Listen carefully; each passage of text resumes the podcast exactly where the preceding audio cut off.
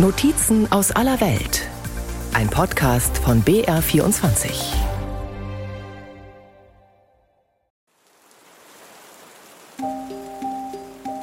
Es ist ein charakteristischer Sprühregen, der Brüssel in durchdringendes Nass taucht, wie so oft im Winter. Auch jetzt ziehen Regenschleier über das Berlaymont. Es ist Nacht, Gipfelnacht, die letzte im Jahr. Die EU-Lieder sitzen bis zum frühen Morgen beisammen. Die meisten ziehen danach grußlos vorbei in ihre Hotels. Einer bleibt stehen. Hallo. Hallo. Zo.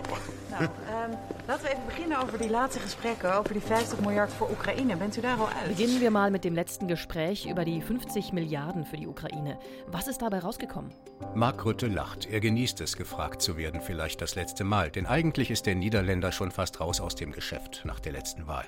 Muss aber noch bleiben, bis ein neuer Premier da ist und darf so lange auch noch nach Brüssel. Das hilft ihm, in Form zu bleiben für neue Aufgaben. Das fast nicht mehr Dasein erlaubt ihm aber auch da zu bleiben, wenn alle anderen schon weg sind. Eine gewisse Freiheit von der Konvention. Rutte blieb da, um das Wegbleiben eines anderen zu erklären. Die Ukraine war das große Thema. Die Ukraine darf rein in die EU, irgendwann mal, wenn alles gut geht. Verhandlungen könnten losgehen, wenn alle Bedingungen erfüllt sind. 26 haben mit Ja gestimmt. Viktor Orban hat nichts gemacht. Nun, er hat den Raum verlassen. Er hat es nicht erklärt. Er hat es einfach gemacht. Und ich denke, das war ein guter Schachzug. Wie lief das jetzt genau ab? Wir hatten eine gute Debatte, aber am Ende hatte ich das Gefühl, dass es schwierig sein würde, zu einer Einigung zu kommen. Dann wandte sich Olaf Scholz an Viktor Orban mit einem Vorschlag, ob es möglich wäre, eine Entscheidung in der Runde zu treffen, ohne dass sie im Raum sind. Das ist auch rechtlich möglich. Und dann haben wir eine einstimmige Entscheidung getroffen. Ungarn war nicht anwesend. Viktor Orban ist für ein paar Minuten rausgegangen, damit wir entscheiden konnten. Historiker, die das Brüsseler Gipfeltreiben zurückverfolgt haben, sagen, sowas gab's noch nie. Das Treffen hat gezeigt, in welche Richtung sich die EU 2024 bewegt, das ist klar. Das heilige Prinzip der Einstimmigkeit wankt auch ohne große Vertragsänderungen. Wäre das regnerische Brüssel ein Wetterhäuschen, dann würde jetzt Viktor Orban draußen stehen mit Schirm im Anschlag gegen die Rest-EU, wie schon kurz vorher auf dem roten Teppich des EU-Ratsgebäudes. Everybody loves you. There is no reason to negotiate membership of Ukraine now, even not to negotiate.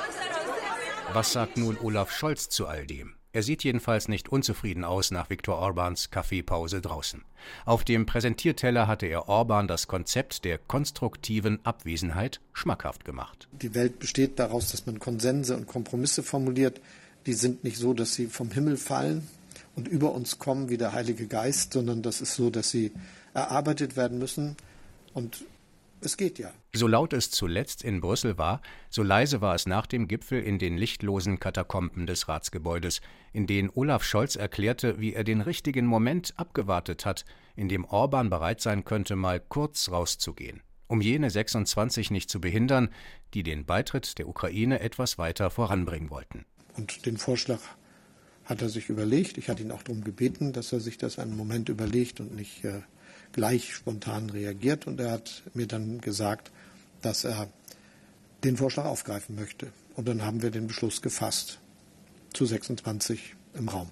Danach war die Erleichterung groß, vor allem bei jenen EU-Staaten, die sich von Putin bedroht fühlen, die baltischen Staaten, aber nicht nur dort. The Ukrainians count on our support. It's a very important message we gave to the Ukrainians in a difficult moment. We are on your side. So it's a good hope for them and also for us. I will describe it in uh, in my memoirs someday. Eine denkwürdige Entscheidung, weil sie auch gegen Russland ein Zeichen setzen sollte. Wir bleiben zusammen. Putin setzt darauf, dass die Bereitschaft in unseren Ländern, die Ukraine zu unterstützen, nachlassen wird. Da ist er aber schief gewickelt. Sagt Bundeskanzler Olaf Scholz. Es ist Überzeugung und ein bisschen auch Hoffnung. Wie lange wird das noch so bleiben? Ob die Ukraine genügend Geld bekommen wird und bekommen kann, um langfristig zu überleben und sich verteidigen zu können, ist zum jetzigen Zeitpunkt trotz aller Zusicherungen offen. Matthias Dembinski vom Leibniz-Institut für Friedens- und Konfliktforschung sieht auch auf die EU noch heikle Entscheidungen zukommen. Es ist leider auch so, dass nicht auszuschließen ist, dass Russland den längeren Atem hat in diesem Krieg. Es ist zumindest eine, eine Strategie, auf die Präsident Putin zu setzen scheint. Verhandlungsbereitschaft lässt er nicht erkennen. Ein Kriegsende, das seine Ziele nicht realisiert, wäre aus Putins Sicht außerordentlich riskant. Man muss sich das vorstellen. Da sind ca. 320.000 russische Soldaten tot, verwundet, schwerst verwundet, verstümmelt. Und das muss ja irgendwie einen Sinn gehabt haben. Das muss legitimiert werden, diese unglaublichen Kosten vor der russischen Gesellschaft. Und wenn der Krieg nicht mit etwas endet, was Putin als Sieg verkaufen kann, werden natürlich alle fragen, wer ist schuld? Und dann richten sich alle Finger nur auf eine Person, auf Putin. Also kurzum, Putin hat aus verschiedensten Gründen ein Interesse daran, diesen Krieg nicht zu beenden zu Bedingungen, die für ihn schlecht sind. Für den Ausgang des Krieges sieht Matthias Dembinski deshalb auch keine guten Optionen mehr. Das bedeutet, die EU-Länder, die die Ukraine unterstützen, müssten sich schon bald neuen Überlegungen stellen, vor denen sie bisher zurückschrecken. Wir müssen, glaube ich, zunächst akzeptieren, dass die Hauptverantwortung für die Frage, ob der Krieg weitergeführt wird, wie lange er geführt wird, mit welchen Mitteln er geführt wird, vor allem bei der Ukraine liegt. Kiew muss diese Frage entscheiden. Und wenn man sich realistisch die Möglichkeiten anschaut, dann würde man schnell sehen, dass die Ukraine nicht mehr in dem Sinne wird siegen können, in dem viele hier und in Kiew sich das erhofft hatten. Dass Zelenskys Friedensplan umsetzbar wird, die Ukraine ihre territoriale Integrität oder Souveränität vollständig wiedergewinnt und Russland möglicherweise auch zur Reparation gezwungen werden kann. Eine Ansicht, die 2024 mehr und mehr Gewicht bekommen könnte, je länger der Krieg in der Ukraine dauert. Genau davor warnt aber Jean Asselborn. Fast zwei Jahrzehnte war er Außenminister in Luxemburg und tief vertraut mit den strategischen Verhältnissen der EU. Für Asselborn geht es in diesem Krieg längst nicht mehr nur um die Ukraine. Putin hat ja schon erklärt, dass er versucht, verschiedene Länder des Ostens, und er hat nicht nur Ungarn im Visier, dass er da einen Korridor schafft, wo er dann hernach sehr großen Einfluss hätte auf die Entwicklung Europas. Das ist das, was Putin schon gesagt hat. Für Jean Asselborn geht es auch um den Kreml-Einfluss in Europa, der schon jetzt bis nach Budapest reichen würde. Dabei skizziert Asselborn auch das, was nicht nur die Ukraine im schlimmsten Fall erwarten würde, sondern die gesamte EU. Viktor Orban, Ungarn darf nicht die Referenz sein für das, was Europa in Zukunft auch über die Ukraine tut. Ich glaube, dass wir in der Europäischen Union und vielleicht noch nicht in allen Mitgliedstaaten der Europäischen Union wissen, was es bedeuten würde, wenn Putin diesen Krieg gewinnen würde. Gewinnen würde heißt, dass er der Ukraine einen Zwangsfrieden aufzwingt und dass er 20 Prozent mindestens des Territoriums der Ukraine einvernehmen würde und dass die anderen, das was bleibt, die 80 Prozent äh, sicherheitspolitisch in der Luft hängen würden und dass dann die Europäische Union sich vielleicht äh, bemühen müsste, sagen wir mal, für die Zukunft äh, der Ukraine zu sorgen. Aber wie lange geht dann noch dieser Krieg? Entscheidend für diese Frage könnte am Ende nicht Europa sein, sondern Amerika. Der Ausgang der Präsidentschaftswahlen in den USA im November 2024 mit einem Kandidaten Donald Trump. Putin wird diesen Krieg weiterführen bis zu den Wahlen äh, vom nächsten November und hofft, dass Trump selbstverständlich gewählt wird. Trump und Putin sind Komplizen. Für Irritationen sorgte vor wenigen Wochen Bundesverteidigungsminister Peter Pistorius mit Sätzen, die selbst im Kalten Krieg ungewöhnlich waren und die ihm danach Kritik einbrachten. Wir müssen uns wieder an den Gedanken gewöhnen, dass die Gefahr eines Krieges in Europa drohen könnte. Und das heißt, wir müssen kriegstüchtig werden, wir müssen wehrhaft sein und die Bundeswehr und die Gesellschaft dafür aufstellen. Die Realität ist wohl, in diese Richtung wird es gehen für die EU 2024. Zumindest wird sie den Anfang machen mit offenem Ende. Denn ob Europa noch dauerhaft auf den Schutz der NATO hoffen kann, entscheidet sich für Matthias Dembinski vom Leibniz Institut für Friedens- und Konfliktforschung vielleicht auch im November 2024. Trump ist besser organisiert, wenn er wiederkommen sollte als Präsident. Er wird besser organisiert sein. Und er ist möglicherweise, was in Bezug auf diese ganzen Konsequenzen für Europa, NATO, europäische Sicherheit, ist eine zweite Regierung Trumps äh, möglicherweise gefährlicher als eine erste. Wer oder was entscheidet dann aber am Ende über Krieg und Frieden? Ist es das, was Peter Pistorius anmahnt mit Blick auf Moskau und Washington und die Verteidigungsbereitschaft Europas? Jean Asselborn sieht einen anderen entscheidenden Faktor für die Zukunft, wie glaubwürdig die EU ihre Werte lebt und verteidigt. Wenn man nicht mehr an die Demokratie glaubt, dann glaubt man nicht mehr an die Zukunft der Freiheit und äh, des Rechtsstaats und der Werte vor allem. Wenn wir das nicht hinbekommen, ist es keine Garantie, dass Frieden besteht. Sehen Sie, es sind nicht Verträge. Luxemburg ist ein Land, nur das Beispiel zu geben. Wir waren zweimal im 20. Jahrhundert äh, neutral. Erster Weltkrieg, Zweiter Weltkrieg.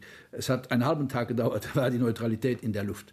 Das heißt, auch Verträge genügen nicht. Es ist die Qualität, wenn ich so sagen darf, wie wir die Werte leben und wie wir die respektieren. Das ist der Garant, dass äh, Frieden nicht Krieg wird. Europas Werte im Jahr 2024. An welchen Fronten werden sie verteidigt? Und gibt es sie überhaupt noch, die europäischen Werte? Oder sind das ganz unterschiedliche Dinge, die oft gar nicht zusammenpassen und bald ganz neu definiert werden?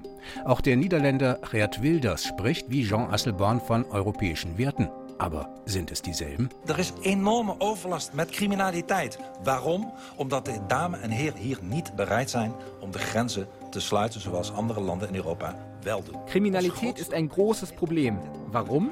Weil die Damen und Herren hier nicht bereit sind, die Grenzen zu schließen, wie es andere Länder in Europa tun. Warum lassen wir alle rein? Warum diskriminieren wir unsere eigenen Bürger, die keine bezahlbaren Wohnungen bekommen? Diskriminieren wir unsere eigenen Nederländer?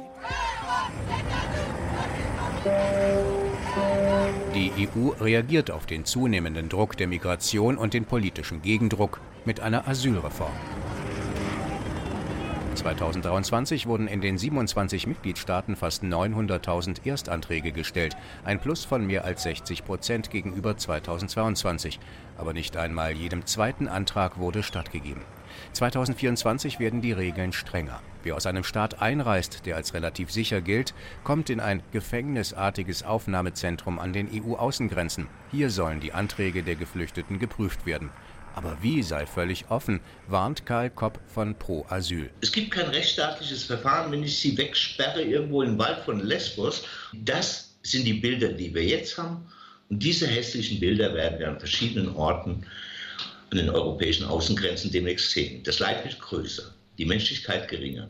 Bundesinnenministerin Nancy Faeser, die die neuen Regeln mit ausgehandelt hat, sieht aber vor allem Verbesserungen, weil anders als heute sicher sein muss, dass die Aufnahmeeinrichtungen gewisse Mindeststandards erfüllen. Wohin mit abgelehnten Asylbewerbern? Die Menschen zurückzubringen war bisher schon schwierig, soll jetzt aber einfacher werden, hofft zumindest die Bundesinnenministerin. Also zum einen gibt es zunehmend Migrationsabkommen, wie wir jetzt auch abschließen mit anderen Staaten, dass sie die Geflüchteten, die nicht bei uns bleiben können, auch tatsächlich wieder zurücknehmen. Auch das ist eine Veränderung und Modernisierung in der Migrationspolitik. Und natürlich hat das sehr viel stärkeres Gewicht, wenn 27 Staaten auf einmal, die gesamte EU, jetzt mit anderen Staaten auch über diese Fragen reden kann und verhandeln kann, als wenn jeder Nationalstaat das alleine macht. Das ist auf jeden Fall eine Verbesserung. Wird 2024 also das Jahr der neuen Verträge mit sogenannten Drittstaaten?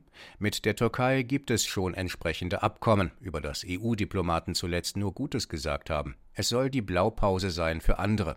Jean Asselborn aber warnt davor, sich zu viel davon zu versprechen, gerade mit Blick auf die Türkei, selbst ein Land, aus dem Menschen flüchten würden und das mit Erdogans Politik von der EU weiter entfernt sei denn je. In der Türkei gibt es hunderte Menschen, vielleicht Tausende, die Menschenrechtsverteidiger sind, Richter sind, Lehrer sind, Demokraten sind und dafür, weil sie dafür für die Demokratie gekämpft haben, im Gefängnis sitzen. Solange das, dieser Zustand besteht, sehe ich keine Chance, dass wir mit der Türkei weiterkommen. Italiens Regierungschefin Giorgia Meloni, die genug hatte von langsamen Entscheidungen in Brüssel, forderte vor der UNO klare Ansagen an jene Länder, in denen Migration zum oft tödlichen Geschäft wird. Perché davvero un'organizzazione come questa, che afferma nel suo atto fondativo la fede nella dignità e nel valore della persona umana, può voltarsi Kann eine Organisation wie diese, die in ihren Gründungsdokumenten ihren Glauben an die Würde und den Wert des Menschen bekräftigt, die Augen vor dieser Tragödie verschließen? Ich glaube, dass es die Pflicht dieser Organisation ist, in dieser Frage nicht zu heucheln,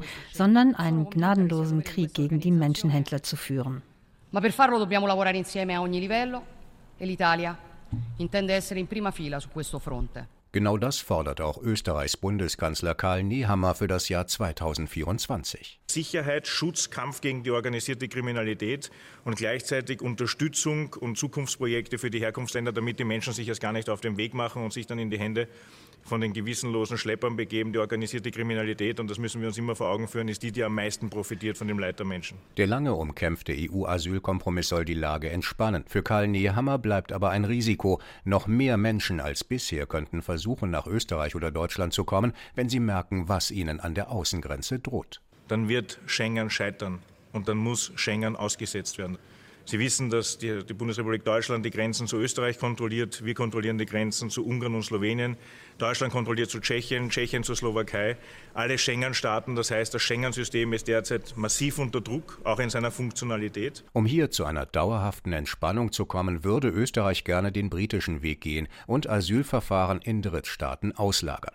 Die Debatte darüber dürfte 2024 neuen Auftrieb bekommen. Mit Blick auf die Europawahl, bei der sich populistische Parteien den großen Durchbruch erhoffen, die europäischen Lösungen misstrauen kein neues Phänomen für Matthias Dembinski vom Leibniz Zentrum für Friedens- und Konfliktforschung. Wir sind seit sieben, acht Jahren mit, diesem, mit dem Problem eines, eines wachsenden Euroskeptizismus konfrontiert.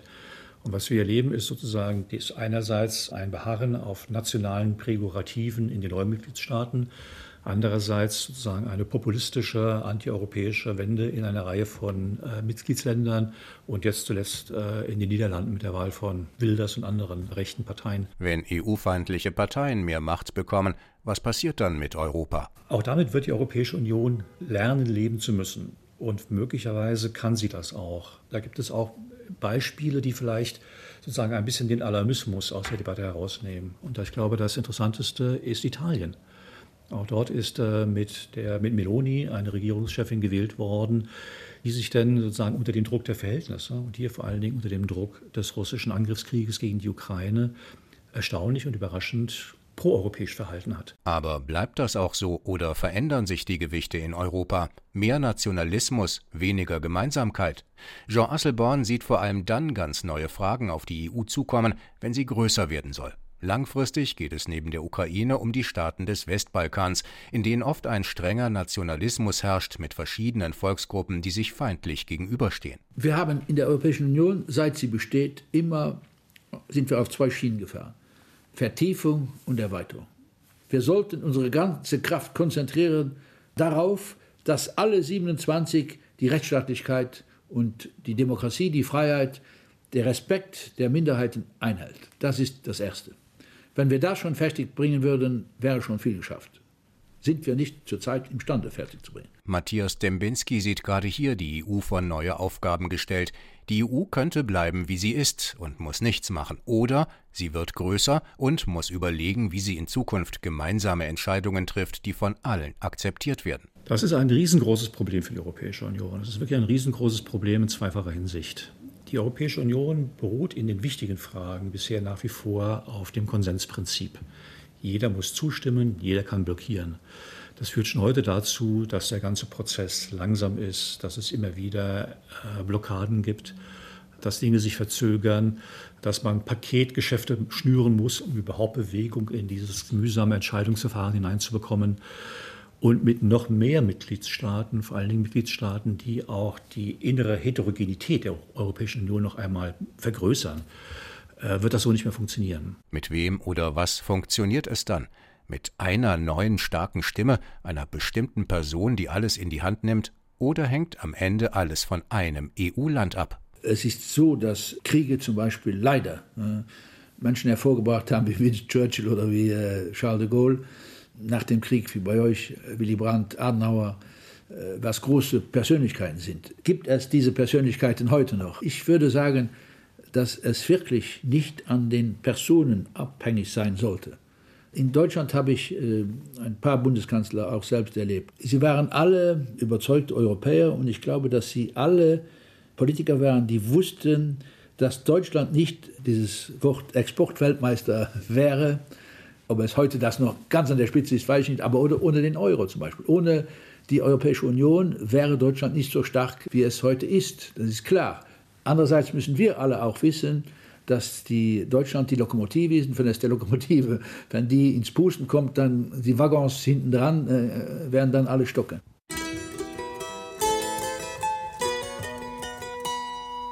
In der Europäischen Union sind wir stolz auf unsere kulturelle Vielfalt. Wir sind das Europa der Regionen mit einer ganz besonderen Vielfalt an Sprachen, Musik, Kunst, Traditionen, Handwerk, kulinarischen Köstlichkeiten. Ursula von der Leyen und ihre Rede zur Lage der Union vor dem Europaparlament, die wohl letzte in ihrer aktuellen Amtszeit. Die Farbe Grün dominiert. Europas Waldreich, von mächtigen Nadelwäldern im Norden und Osten über die letzten Urwälder von Eichen und Buchen in Mitteleuropa bis hin zu den Korkeichenwäldern Südeuropas. Die sollen auch 2024 ungestört wachsen. Aber der Green Deal kostet. Ums Geld wurde bis zuletzt kurz vor Weihnachten hart gekämpft. 2024 gelten neue Schuldenregeln. Es gibt mehr Zeit für Reformen und Investitionen, stärkere Kontrollen und einen Sicherheitspuffer beim Defizit. Klamme Länder bekommen mehr Zeit, die Dinge zu ordnen. Olaf Scholz und Christian Lindner sind froh über die neue Mischung aus Disziplin, Draufsatteln und Durchhalten. Wir haben ja doch eine überraschend schnelle Verständigung erzielt, die auch aus der Perspektive von Ländern, die auch gern auf ihr Geld aufpassen, wie wir zum Beispiel, vernünftig ist. Also ich bin unterwegs gewesen nach, ins Rheinland. Der äh, ECOFIN hat ja virtuell getagt. Und dann haben wir überlegt, okay, wie machen wir den Kommentar? Die gute Nachricht ist, die Stabilitätskultur in Europa ist gestärkt. Sprechen wir über das, was gut ist in der EU oder gut werden soll. Der Luxemburger Jean Asselborn findet es gut, dass Polen mit einer neuen EU-freundlichen Regierung durchstarten kann. Die Demokratie ist ein ganz eigenartiges äh, System. Das kann Krisen herbeiführen. Sehen Sie mal, ich hätte nie geglaubt, äh, dass äh, in Polen einmal eine Regierung da wäre, die wirklich die Referenz, die ja Polen hatte für die ganze Erweiterung, dass das auf den Kopf gestellt würde und dass die Justiz nicht mehr unabhängig wäre in Polen. Das kam durch demokratische Wahlen. Das verschwindet aber auch jetzt wieder. Dann kommt ein, ein Europäer, ein Demokrat äh, wird Ministerpräsident. Jean Asselborn findet es auch gut, dass es nicht mehr 28 sind, aber weniger werden es auch nicht. Und wir sind jetzt äh, 27 wären eine Zeit 28, vielleicht in zehn Jahren sind wir wieder 28 und es kommen auch andere dazu. Es sind ja acht oder zehn Länder, die an unsere Tür klopfen. Also kann nicht alles so schlecht sein in der Europäischen Union. Auch Matthias Dembinski vom Leibniz-Institut für Friedens- und Konfliktforschung sieht optimistisch in die europäische Zukunft. Auch was die Sicherheitslage angeht, glaube ich, muss man gar nicht überpessimistisch sein. Die NATO funktioniert. Die NATO würde sogar ohne die USA oder mit einem geringeren, mit einer geringeren Verpflichtung der USA weiter funktionieren. Die NATO ist gewachsen, Finnland ist beigetreten, Schweden wird über kurz oder lang beitreten. Kurzum, das ganze kontinentale Europa steht eigentlich institutionell vereint zusammen und dann auch gegen Russland. Das ist historisch betrachtet, sind die Kräfteverhältnisse damit so, dass eigentlich, wenn Russland rational kalkulieren würde, eigentlich wenig Gefahren drohen. Europa und die Rationalität, trotz aller Verwerfungen und internen Unterschiede, für Matthias Dembinski ein wichtiger, wenn nicht sogar entscheidender Faktor. Europa ist in besonderer Weise verlässlich, berechenbar für andere.